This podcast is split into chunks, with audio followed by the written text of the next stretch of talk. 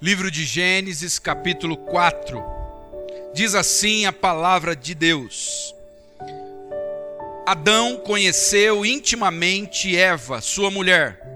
Ela engravidou e tendo dado à luz, tendo dado à luz, Caim disse: Alcancei um filho do homem. Alcancei do Senhor um filho do homem tornou ela a dar à luz outro filho, Abel, irmão dele. Abel tornou-se pastor de ovelhas e Caim agricultor. Tempos depois, Caim trouxe do fruto da terra uma oferta ao Senhor. Abel também trouxe das gorduras, das primícias, das primeiras crias de suas ovelhas. E o Senhor acolheu bem Abel e a sua oferta, mas não acolheu Caim a sua oferta. Por isso Caim ficou furioso e ficou com o semblante abatido. Então o Senhor perguntou a Caim: Por que tiraste? E por que estás com o semblante abatido? Se procederes bem, não te restabelecerá o teu semblante? Mas se não procederes bem, o pecado jaz à porta, e o desejo dele será contra ti, mas tu deves dominá-lo. Então Caim disse ao seu irmão: Vamos ao campo. E enquanto estavam no campo, Caim se levantou contra o seu irmão Abel e o matou. E o Senhor perguntou a Caim: Onde está Abel, teu irmão? E ele respondeu: Não sei. Por acaso sou guarda do meu irmão? E Deus prosseguiu: Que fizeste? A voz do sangue do teu irmão está clamando a mim desde a terra. Agora, maldito és tu. Serás afastado da terra que abriu a boca para receber da tua mão o sangue de teu irmão. Quando cultivares a terra, ela não te dará mais sua força. Serás fugitivo e vagarás pela terra. Então Caim disse ao Senhor: A minha punição é maior do que eu posso suportar. Hoje me expulsas da face da terra, também me esconderei da tua presença. Serei fugitivo e vagarei pela terra, e quem me encontrar me matará. O Senhor, porém, lhe disse: Sete vezes recairá a vingança sobre quem matar a Caim. E pôs o, o Senhor um sinal em Caim para que ninguém que o encontrasse o ferisse de morte. Então Caim saiu da presença do Senhor e foi habitar na terra de Nod, ao oriente do Éden. Caim conheceu intimamente sua mulher, lhe engravidou e deu à luz a Enoque. Caim edificou uma cidade, deu-lhe o nome do, fi, do, nome do filho, Enoque. A Enoque nasceu Irade, Irade gerou Meu-Jael, e Meu-Jael gerou Metusael, e Metusael gerou Lameque. Lameque tomou para si duas mulheres. O nome de uma era Ada e o nome da outra Zila. E Ada deu à luz a Jubal. Este foi o pai dos que habitam em tendas e possuem gado. O nome do seu irmão era Jubal.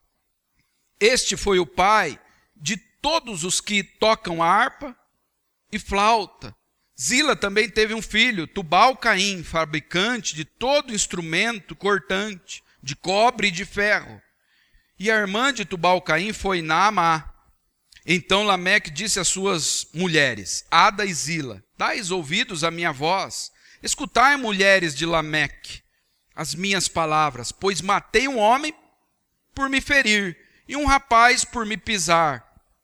Se Caim há de ser vingado sete vezes, com certeza Lameque o será setenta e sete vezes. Tornou Adão a conhecer intimamente a sua mulher, e ela deu à luz a um filho, a quem pôs o nome de Sete. E ela disse: Deus me deu outro filho em lugar de Abel, já que Caim o matou. A Sete também nasceu um filho, a quem pôs o nome de Enos. Foi nesse tempo que os homens começaram a invocar o nome do Senhor. Até aqui a palavra de Deus. Vamos orar mais uma vez. Senhor, fala conosco, Pai. Fala com o teu povo. Me dá graça para poder pregar a tua igreja, Pai. Que haja salvação, que haja restauração e que Cristo seja exaltado nesta noite. Em nome de Jesus, nós oramos. Amém. Não é novidade para ninguém aqui de que o mundo está um caos. Todos vocês sabem. Ontem eu vi uma reportagem de uma menina de 13 anos que confessou matar a própria irmã. A irmã dela, com 23 anos, estava grávida de oito meses. Ela se juntou, essa menina de 13 anos, se juntou com um rapaz de 15. Eles mataram a irmã e mataram também um outro filho desta irmã, uma criança de 7 anos. Uma menina de 13 anos matou a sua irmã de 23, que estava grávida, e matou seu sobrinho de 7 anos. E o pior, depois que eles mataram essa moça de 23 anos, eles tiraram a criança que estava no ventre dessa moça. Eles cortaram a barriga dela e tiraram a criança. E pela misericórdia de Deus, essa criança foi encontrada com vida.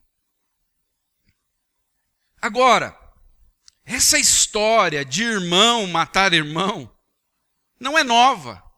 Como nós acabamos de ler no texto desta noite. Primeiro irmão a matar o seu irmão não foi há cem anos, não foi há mil anos, foi há centenas e centenas de anos. Isso não é novo. O mal, o caos está na terra desde que os nossos pais pecaram.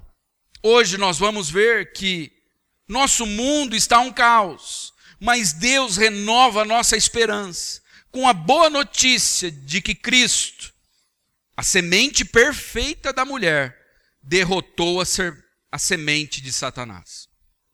Nós vamos ver que o nosso mundo está um caos, mas Deus renova a nossa esperança com a boa notícia de que Cristo, a semente perfeita da mulher, derrotou a semente de Satanás. Nós vamos ver isso em três partes. Este mundo está um caos. E nós vamos ver que, em primeiro lugar, a nossa capacidade de avaliação foi corrompida. Olha comigo o verso 1. Adão conheceu intimamente Eva, sua mulher. Ela engravidou e, tendo dado à luz Caim, disse: alcancei do Senhor um filho homem. Eva vê em Caim a esperança para o seu mundo. Vocês se lembram que eles foram expulsos do jardim.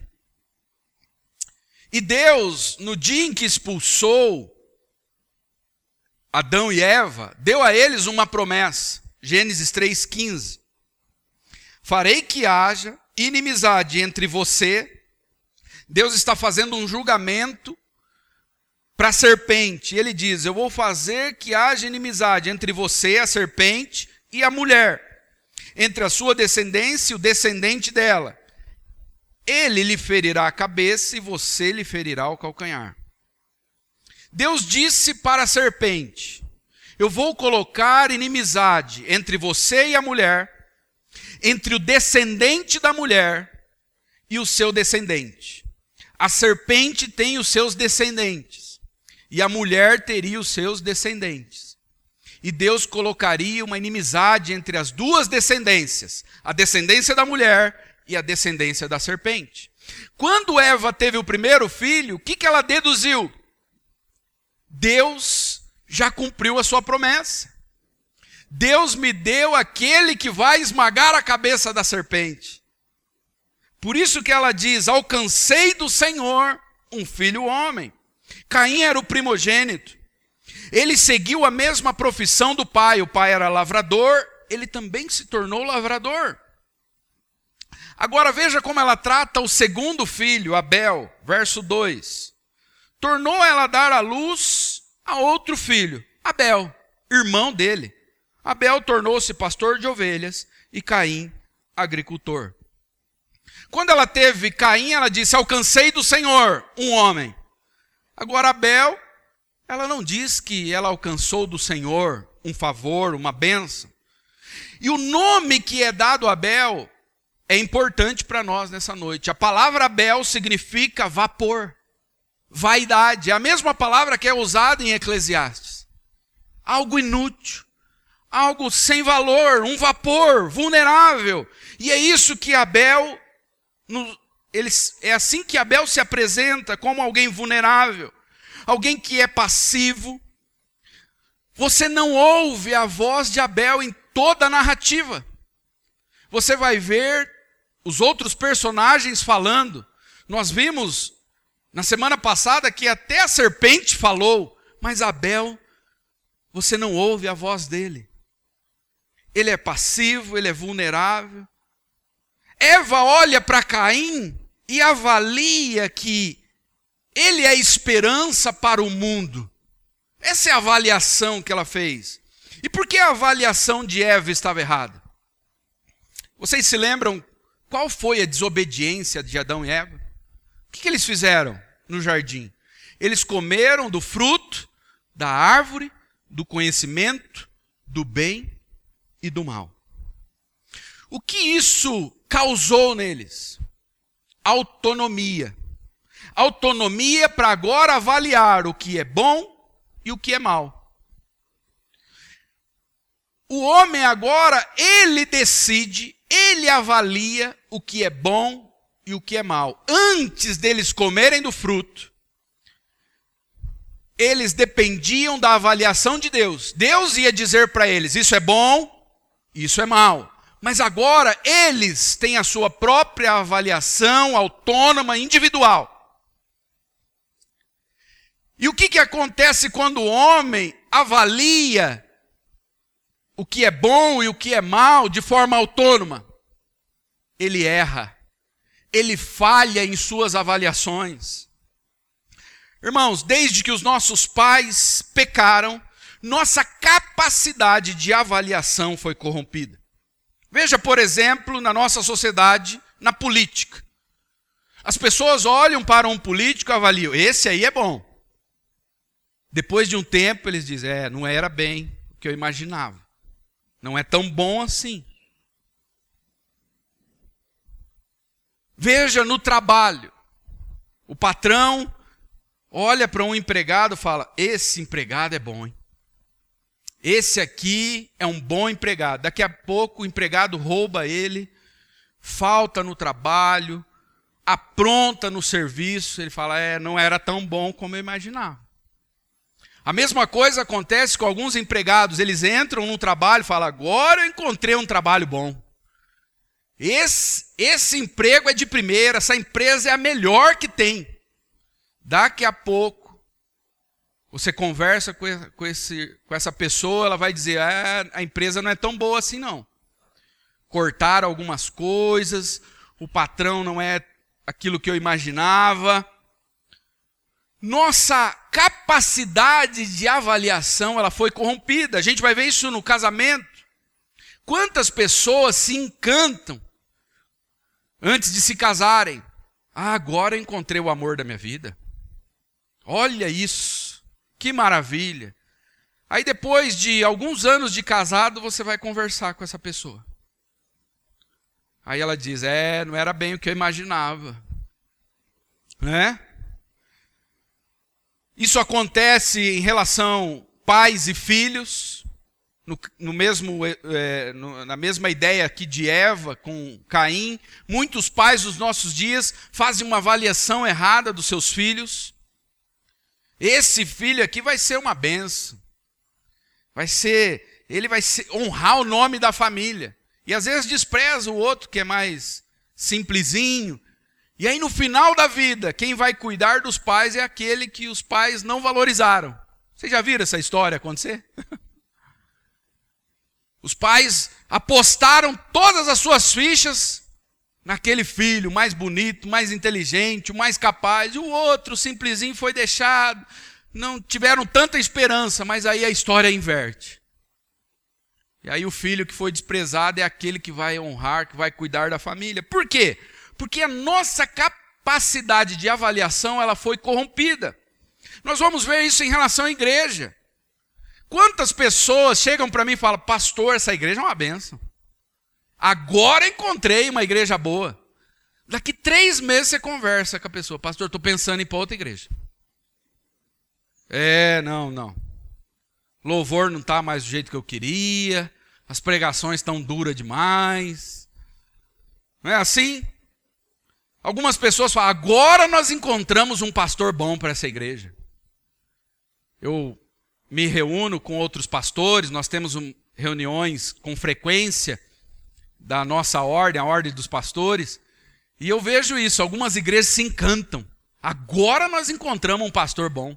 Daqui um tempo, a igreja está sofrendo por causa do pastor.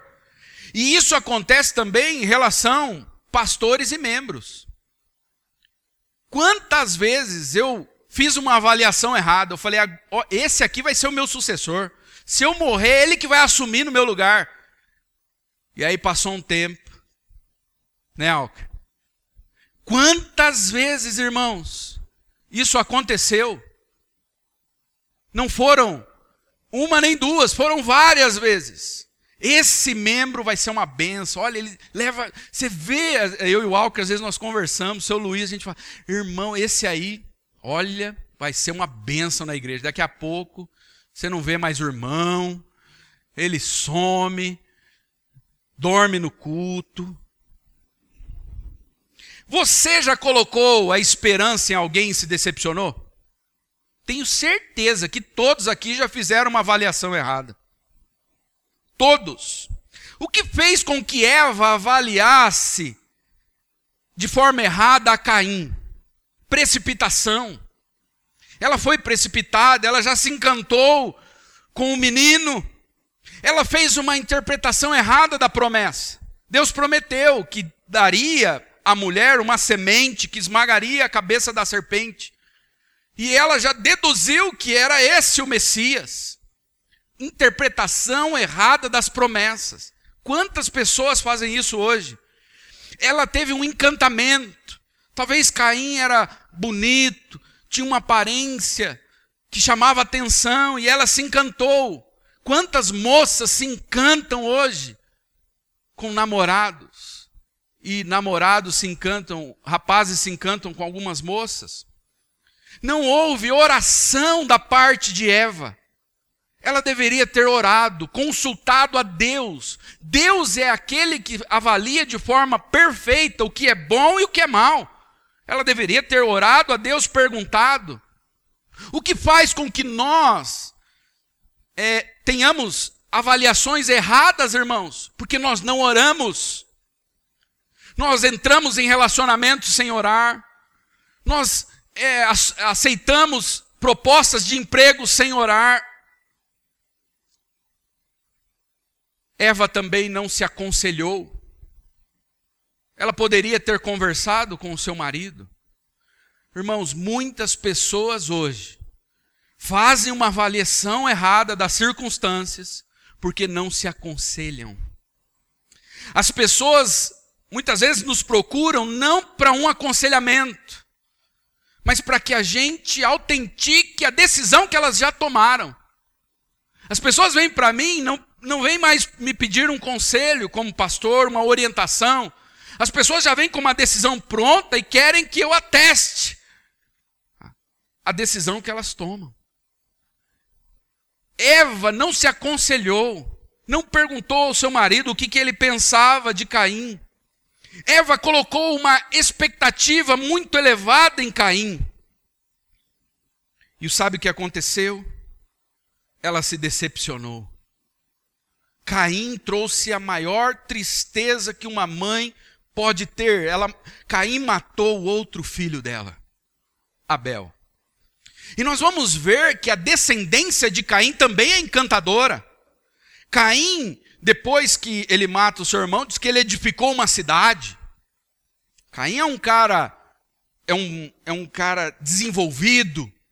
Ele traz tecnologia para a sociedade e os seus descendentes fazem o mesmo. Olha o verso 20 e 21. Ada deu à luz a Jabal.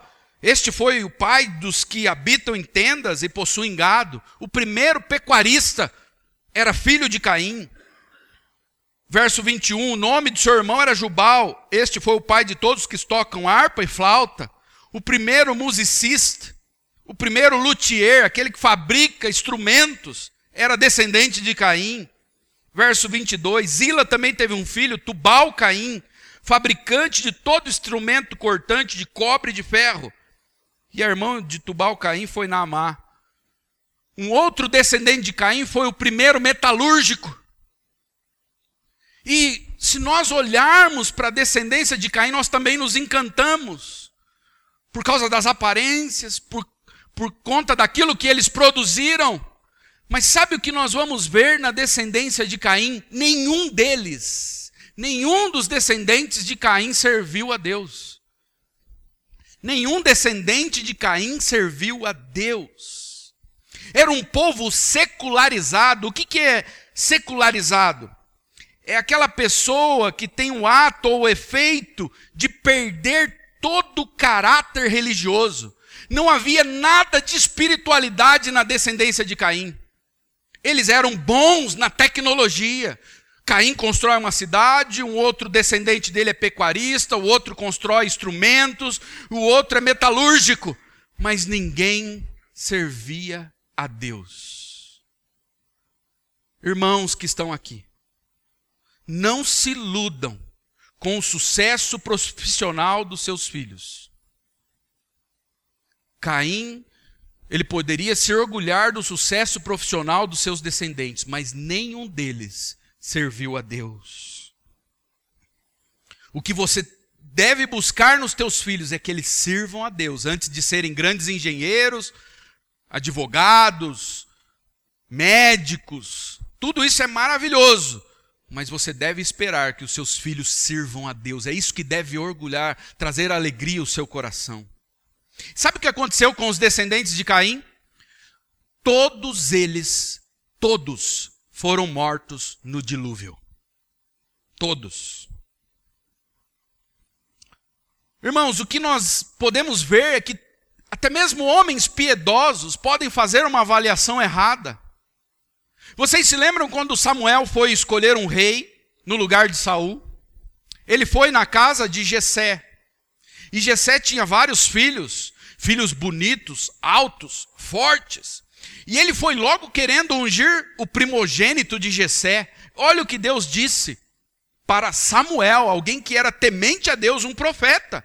1 Samuel 16, 7. O Senhor, porém, disse a Samuel: Não julgue pela aparência, nem pela altura, pois eu o rejeitei. O Senhor não vê as coisas como o ser humano as vê. As pessoas julgam pela aparência exterior, mas o Senhor olha para o coração. E sabe quem Deus escolheu? O menorzinho, aquele que estava lá no campo cuidando de ovelhas, Davi. Jeremias 17:5 diz: Assim diz o Senhor: Maldito é quem confia nas pessoas, que se apoia na força humana e afasta o seu coração do Senhor. O que, que Jeremias está dizendo? É para nós não confiarmos em ninguém? Não é isso. Esse texto não significa isso.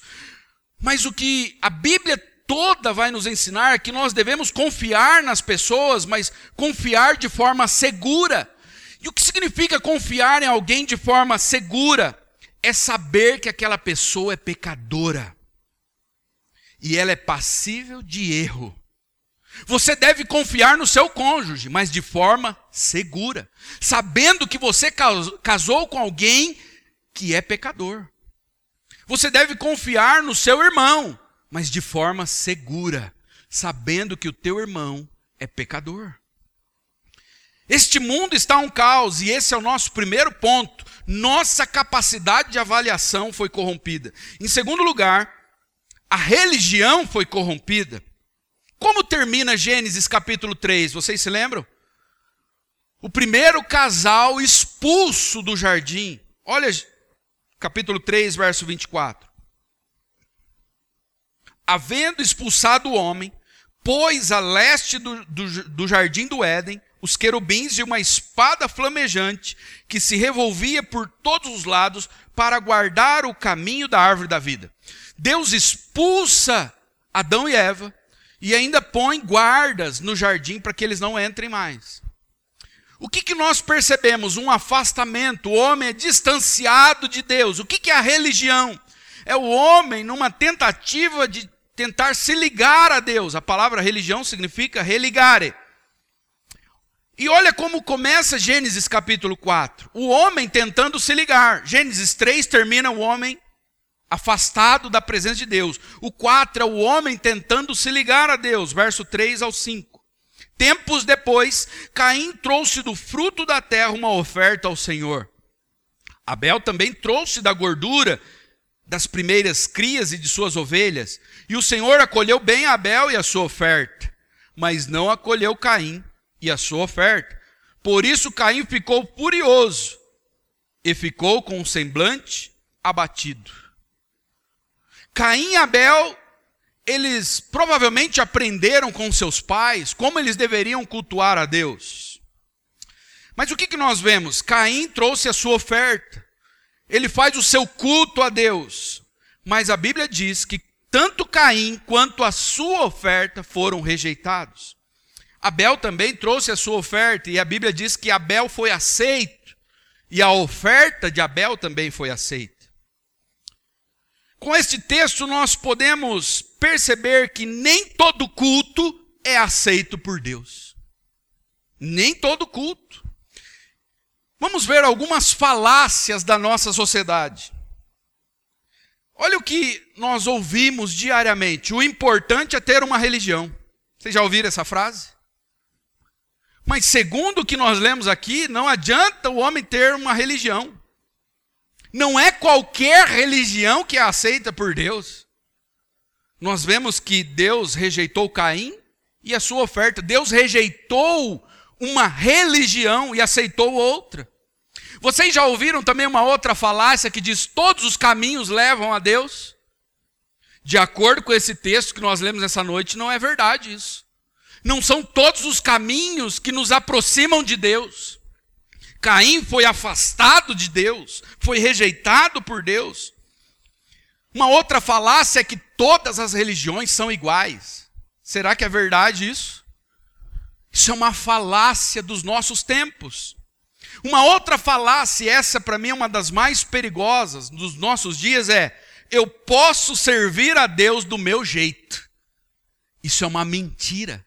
Isso é uma fé customizada. Uma fé adaptada ao gosto do freguês. Caim quis servir a Deus do seu jeito e Deus falou: Eu não quero desse jeito. Você não pode servir a Deus do seu jeito.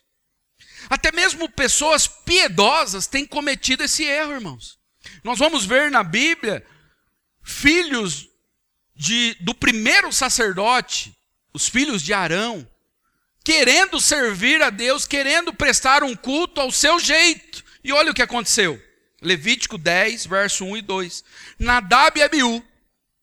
E se você ver a história desses dois, eles eram rapazes piedosos. Mas em algum momento, eles acharam que podia prestar um culto ao seu próprio jeito. E olha o que aconteceu. Colocaram brasas e seus incensários. E salpicaram com incenso. Com isso, trouxeram fogo estranho diante do Senhor, diferente do que ele havia ordenado. Por isso, fogo saiu da presença do Senhor e os devorou, e eles morreram diante do Senhor. O que nós vamos ver em toda a Bíblia é que Deus não aceita qualquer tipo de culto.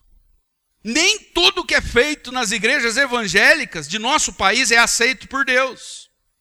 Não é à toa que a Bíblia diz que nós não sabemos nem orar. Nós não sabemos orar, nós não sabemos cantar. Olha quantas letras estranhas nós vemos nos nossos dias de músicas. Nossos irmãos do passado, eles procuraram entender como Deus queria ser adorado. Como devemos cultuar a Deus, e eles foram pesquisar, estudar na palavra de Deus, e eles desenvolveram algo que é chamado de princípio regulador do culto. Analisando o Novo Testamento, de onde vêm as, as ordenanças para a igreja neotestamentária, o que, que eles descobriram? Que no culto E isso, o que eu vou falar aqui, está nas confissões de fé mais antigas e as mais respeitadas. Inclusive a nossa confissão de fé de 1689. A confissão de fé batista. Você pode depois pesquisar na internet. O que, que eles descobriram? O que deve existir em um culto? Leitura da palavra de Deus, pregação, oração, cânticos, oferta, batismo e ceia. Só.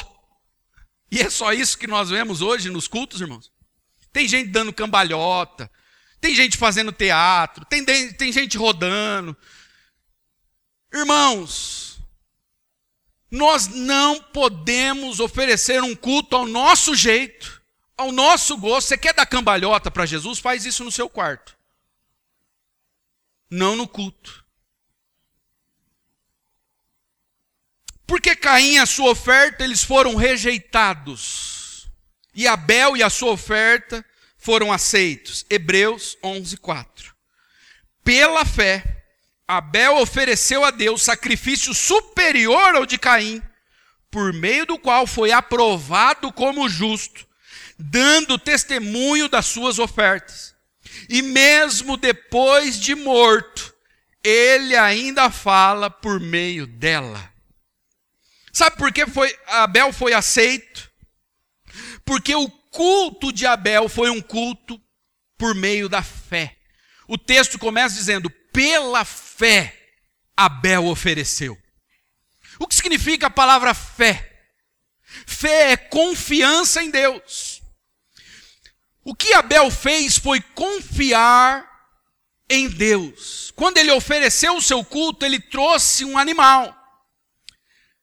E diz que foi das primícias, os primeiros animais que nasceram no seu rebanho ali, ele trouxe a Deus. O que, que Abel estava falando através daquela oferta? Ele estava dizendo o seguinte para Deus: Deus, eu não confio em mim mesmo. Eu confio que para eu ser salvo, depende da morte de outra pessoa. Olha que interessante. Para que eu seja salvo, depende do derramamento de sangue de alguém inocente, alguém que não pecou. Por isso que o culto de Abel foi aceito. O culto que é aceito por Deus é aquele culto em que nós nos entregamos a Deus confiando no sangue de Jesus Cristo. Se você vem para um culto confiando em suas obras, que foi o que Caim fez.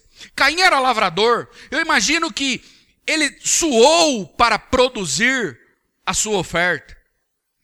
A oferta de Caim, ela era mais bonita, esteticamente falando. Era uma oferta cheia de frutas, imagina, colorida, perfumada. A oferta de Abel era um animal morto, sangue derramado. Que oferta esteticamente era melhor? A de Caim, humanamente falando. E eu entendo que Caim se esforçou, então ele trouxe daquilo que era o suor do seu trabalho. Abel era um pastor. O que significava ser pastor naqueles dias? Era algo muito rudimentar. Não tinha técnicas de inseminação. O que Abel tinha que fazer? Nada. Apenas observar. As ovelhas fariam todo o trabalho. A única coisa que ele tinha que fazer era observar, guardar e levá-las para algum tipo de pasto. Só isso. A oferta de Abel foi totalmente dada por Deus. Por isso que o culto de Abel foi aceito. O culto que é aceito por Deus é o culto que é feito com fé no sangue de Cristo. No cordeiro que Deus providenciou. Abel ofereceu do seu rebanho aquilo que Deus providenciou para ele não era fruto do seu próprio esforço. Irmãos, depois de tudo que vimos até aqui, você acha que ainda pode servir a Deus do seu jeito? Você saberia responder se o seu culto foi aceito nesta noite? Você foi aceito? Porque a Bíblia diz que Abel e a sua oferta foram aceitos. Você foi aceito. O seu culto foi aceito. Só existe uma forma de sermos aceitos por Deus: é quando nós confiamos, depositamos a nossa fé em Cristo e no seu sacrifício. Só dessa forma o nosso culto é agradável e aceitável diante de Deus. Só existe um culto aceito por Deus, é o culto que é com fé em Cristo. Esse é o nosso segundo ponto. Primeiro, nós vimos, nossa capacidade de avaliação foi corrompida. A religião foi corrompida. E agora, em terceiro lugar, os nossos relacionamentos foram corrompidos. Olha o verso 8. Então Caim disse a seu irmão Abel: Vamos ao campo. E enquanto estavam no campo, Caim se levantou contra o seu irmão Abel e o matou. Caim, por inveja, matou o seu irmão. O pecado de Caim teve vários agravantes. Por exemplo, Abel era um bom irmão. Abel não havia feito nada contra Caim. Abel era um bom irmão. Um outro agravante é que Caim foi alertado por Deus antes dele cometer esse pecado. Deus veio ao encontro de Caim para orientá-lo, para guiá-lo. Olha o verso 6 e o 7. Então o Senhor perguntou a Caim: Por que te iraste? Por que estás com o semblante abatido? Se procederes bem, não se restabelecerá o teu semblante, mas se não procederes bem. O que Deus está fazendo? Caim, toma cuidado. O pecado jaz à porta. E o desejo dele será contra ti, mas tu deves dominá-lo. O que Deus está dizendo é o seguinte: Caim, a palavra que Deus usa para jaz à porta é a ideia de um animal que está pronto para dar o bote. É um animal que está ali na porta. O que, que lembra esse animal que está à porta, pronto para dar o bote? Os pais de Caim tinham sido picados pela serpente lá no Éden. E agora Deus está alertando: Caim, toma cuidado. A serpente está pronta para te picar. Ela está na sua porta te esperando sorrateiramente. Mas Caim não deu ouvidos à orientação de Deus.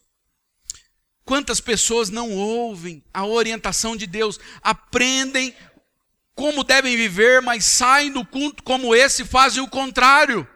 É muito parecido com o que Caim fez. Caim, ele fingiu levar o seu irmão para um passeio. Ele convidou Abel: Abel, vamos dar uma volta. Vamos no local onde eu trabalho, vamos ao campo. Caim levou Abel para um lugar afastado, ele não tinha como pedir ajuda. Caim, ele atacou o próprio Deus. Na verdade, ele estava com raiva, era de Deus, porque Deus tinha rejeitado ele. E ele, como ele não tem como matar Deus, ele mata alguém que é a imagem de Deus. Abel era a imagem de Deus. E Abel tinha sido aceito por Deus. Um outro agravante é que Caim matou em uma época em que havia poucos homens na terra. A vida é especial em qualquer circunstância, mas naquela ela era ainda mais especial porque havia poucos homens ainda na terra. 1 João 3,18 vai dizer por que Caim fez o que fez. Olha o que diz: Não sejamos como Caim, que era do maligno. Sabe por que Caim matou Abel? Porque ele era a semente da serpente. E Eva olhou para Caim e falou: Ah, esse aqui é o Messias. Na verdade, era o contrário, ele era um descendente da serpente. Caim era do maligno e matou seu irmão. E por que o matou? Porque as suas obras eram más e as do seu irmão eram justas. E aí Deus veio ao encontro de Caim como um juiz. Deus perguntou a Caim por Abel: Cadê o teu irmão, Caim? Deus sabia onde Abel estava e o que tinha acontecido. Ele queria ouvir uma confissão de Caim. Até neste momento, Deus está dando a oportunidade de Caim se arrepender. E aí, Caim dá uma resposta dura para Deus: Por acaso eu sou o guardador do meu irmão? E Deus diz para Caim: O sangue do teu irmão está clamando da terra. Olha o verso 10. E Deus prosseguiu: Que fizeste? a voz do sangue do teu irmão está clamando a mim desde a terra. O que, que o sangue de Abel estava clamando? Por justiça. Irmãos, todo sangue que é derramado nesta terra, de forma como nós temos visto, de forma banal, ele clama a Deus por justiça. E aí Deus, como um juiz, amaldiçoa Caim. Adão e Eva não foram amaldiçoados. Você vai ver lá no capítulo 3 que Deus amaldiçoou a terra, mas não tem nenhum momento dizendo que Deus amaldiçoando, Deus amaldiçoando Adão ou Eva. Mas olha o que ele faz agora com Caim, verso 11 e 12. Agora maldito és tu, serás afastado da terra que abriu a boca para receber da tua mão o sangue do teu irmão. A terra era para produzir frutos e agora ela está clamando, ela produz clamor de um sangue inocente que foi derramado. E Deus diz: quando cultivares a terra, ela não te dará mais sua força, serás fugitivo e vagarás pela terra. E aí Deus prolonga o castigo de Caim. Algumas pessoas interpretam o, os textos que nós vamos ler agora como um sinal da misericórdia de Deus, mas não é, irmãos. Olha o verso 15. O Senhor, porém, lhe disse: Sete vezes recairá a vingança sobre quem matar Caim.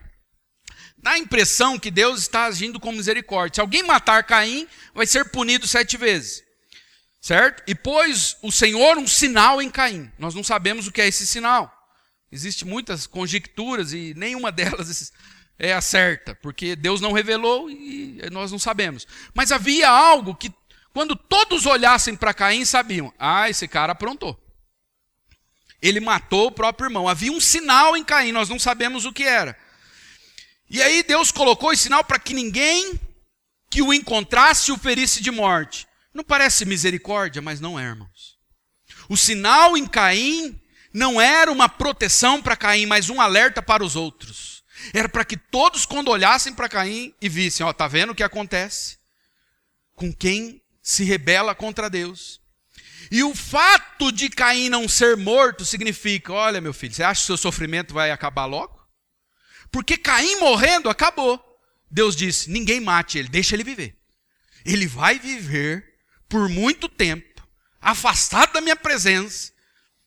Ele vai viver como um forasteiro, como alguém que não tem local próprio para se esconder.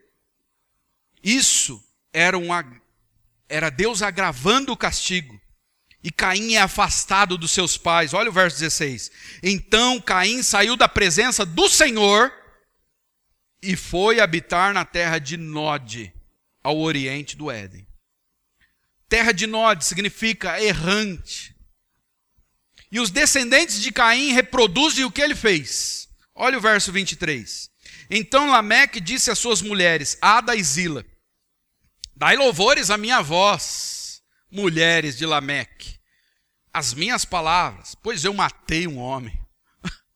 Olha o que ele está falando. Me louvem, porque eu matei um homem por me ferir, e um rapaz só porque pisou no meu pé.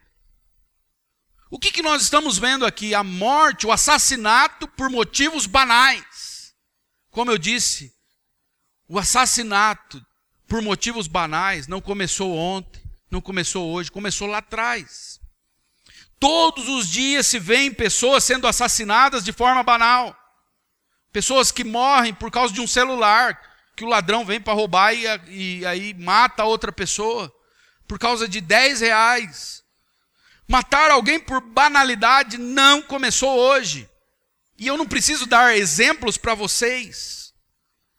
É só nós lermos os jornais. E por que tudo isso? Nossa sociedade é tão violenta, irmãos, que nós precisamos criar leis para proteger os mais fracos.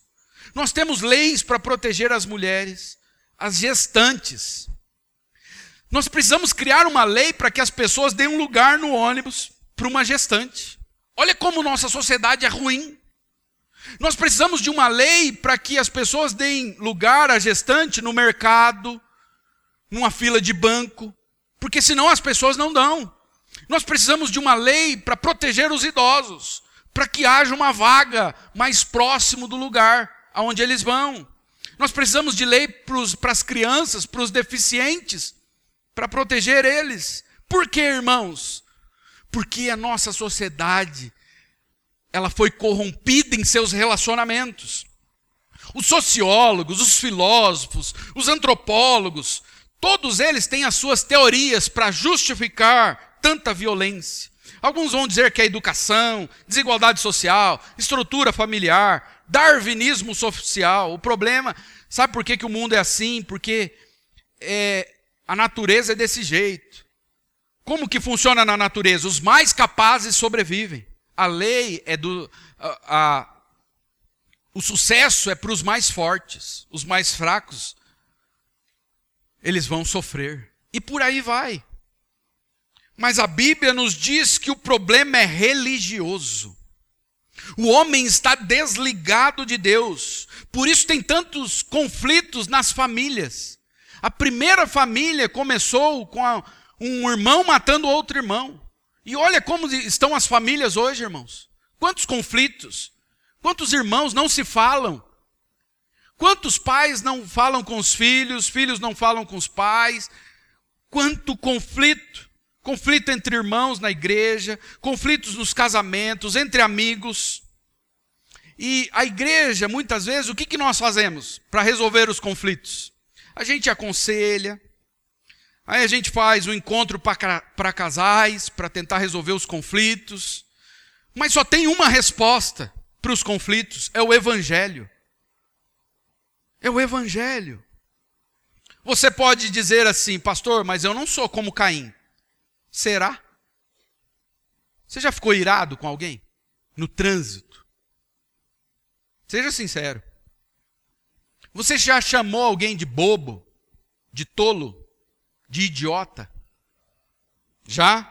Se você já fez isso em algum momento da sua vida, Jesus vai dizer que você é como Caim. Vamos ver?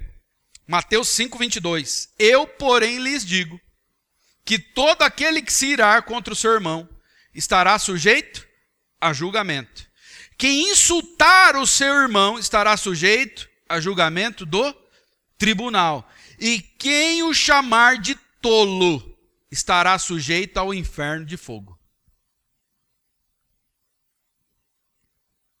Jesus está dizendo o seguinte: que o assassinato ele começa no coração. No coração. E aí eu pergunto para vocês: qual esperança para um mundo assim em caos? Um mundo que, como nós vimos, onde a nossa capacidade de avaliação está corrompida, mesmo os homens mais piedosos como Samuel, eles falham. A religião foi corrompida. Mesmo homens piedosos, como os filhos de Arão, falham. Nós muitas vezes não sabemos nem como prestar um culto de forma correta. Os nossos relacionamentos foram corrompidos. Qual a esperança? Ao lermos Gênesis capítulo 4, nós temos a sensação que o descendente da serpente triunfou. Caim matou Abel.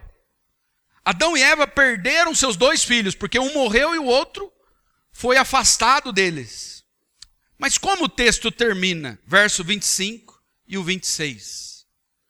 Uma ponta de esperança.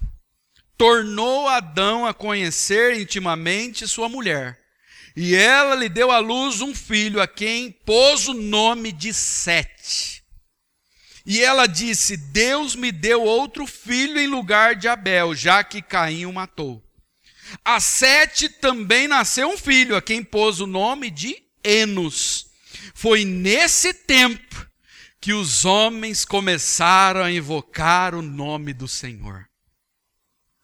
Deus deu um outro filho para Adão e Eva. O nome dele? Sete. A palavra sete significa estabelecido, colocado. Caim se tornou errante, agora Sete é estabelecido. E Sete teve um outro filho, que ele pôs o nome de Enos, que significa fraqueza. Era um reconhecimento humilde da situação humana. Nós somos fracos. E quando eles reconheceram que, eram, que eles eram fracos, eles começaram a invocar o nome do Senhor. Isso é fantástico. A semente agora da mulher está salva. A promessa continua inalterável. Um descendente da mulher vai nascer e vai esmagar a cabeça da serpente. Se você olhar na genealogia de Jesus, sabe quem está lá na genealogia de Jesus através de Lucas, o evangelista? O evangelho de Lucas? Quem está na descendência de Jesus? É Sete. Ou melhor, Jesus é um descendente de Sete. Isso aconteceu, irmãos. A semente da mulher, ela veio. Caim achou que tinha frustrado os planos do Senhor, que a semente da mulher tinha acabado, mas Deus deu a ela um outro filho, Sete, e de Sete foram nascendo outros e outros e outros, e centenas de anos depois, veio aquele que esmagaria a cabeça da serpente. Jesus Cristo, alguém semelhante a Abel, ele era frágil. Ele foi também como uma ovelha muda, a Bíblia vai dizer. E ele foi levado não para um campo longe da vista de todos, mas no alto de um monte, o Gólgota. E assim como o sangue de Abel foi derramado na terra, o sangue de Cristo também foi. Mas há uma diferença. O sangue de Abel clama por justiça, mas o sangue de Cristo clama por perdão. Hebreus 12, 24 diz: E a Jesus, o mediador da nova aliança, e ao sangue da aspersão, que fala melhor do que o sangue de Abel. O que que o sangue de Jesus Cristo fala? Ele fala que não há nenhuma condenação para os que estão em Cristo Jesus. Ele fala que nós fomos perdoados e lavados no seu sangue. O sangue de Jesus fala que nós fomos amados que Deus nos adotou como filhos, que um dia nós estaremos na Nova Jerusalém. O sangue de Jesus fala que lá não haverá mais morte, não haverá mais irmão matando irmão, lá não haverá mais enfermidade. O sangue de Jesus Cristo fala para nós nessa noite que nós fomos adotados, escolhidos como filhos de Deus. É isso que o sangue fala. O sangue fala que você foi perdoado o mundo está um caos. Mas o sangue de Jesus Cristo nos fala que um, Ele está voltando e que Ele fará deste mundo novos céus e uma nova terra, onde habita a justiça. O mundo está um caos, mas a semente da mulher triunfou sobre a semente da serpente. E em breve, Cristo virá para concluir aquilo que ele começou. O Monte do Calvário não é o fim da história. O fim da história é no Monte Sião. Abel ele teve a infelicidade de ter um irmão mais velho que não cuidasse dele. Mas todos os que creem em Jesus Cristo como Salvador e Senhor, Deus os adotou como filhos. E sabe de uma coisa? Cristo se tornou o irmão mais velho de todos aqueles que foram salvos. Qual é o seu irmão mais velho? Se o seu irmão mais velho não é Jesus Cristo, se entregue a Ele nesta noite, sabe o que vai acontecer? O sangue de Cristo vai clamar em seu favor, vai clamar a Deus por perdão, para que todos os seus pecados sejam perdoados. Vamos orar.